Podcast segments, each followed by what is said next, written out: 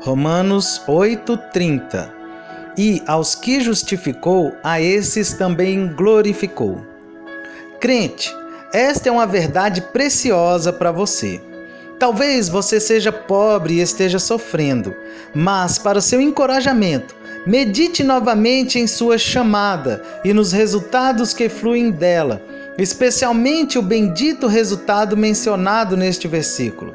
Tão certo como você é um filho de Deus, hoje todas as suas provações chegarão ao fim. Espere um pouco e a sua cabeça fatigada vestirá a coroa de glória e sua mão de labor segurará as palmas de vitória. Não lamente as suas aflições. Pelo contrário, regozije-se, porque em breve você estará onde não haverá luto, nem pranto, nem dor. O carro de fogo está à sua porta, e apenas um momento será suficiente para levá-lo à companhia dos glorificados. O cântico eterno está quase em seus lábios. As portas do céu estão abertas para você.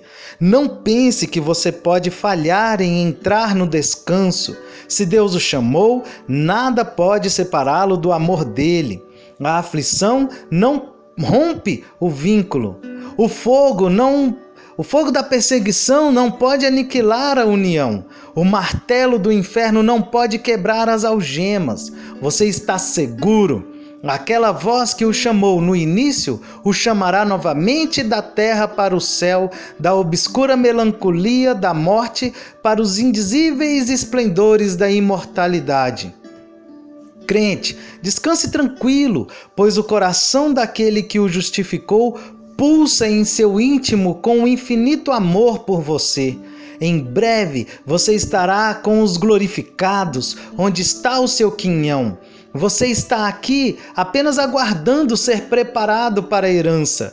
Quando isso estiver consumado, asas de anjos o levarão para bem longe, ao monte da paz, da alegria e da bem-aventurança, onde, longe de um mundo de tristeza e pecado, você descansará para sempre e sempre com Deus sempre ao seu lado.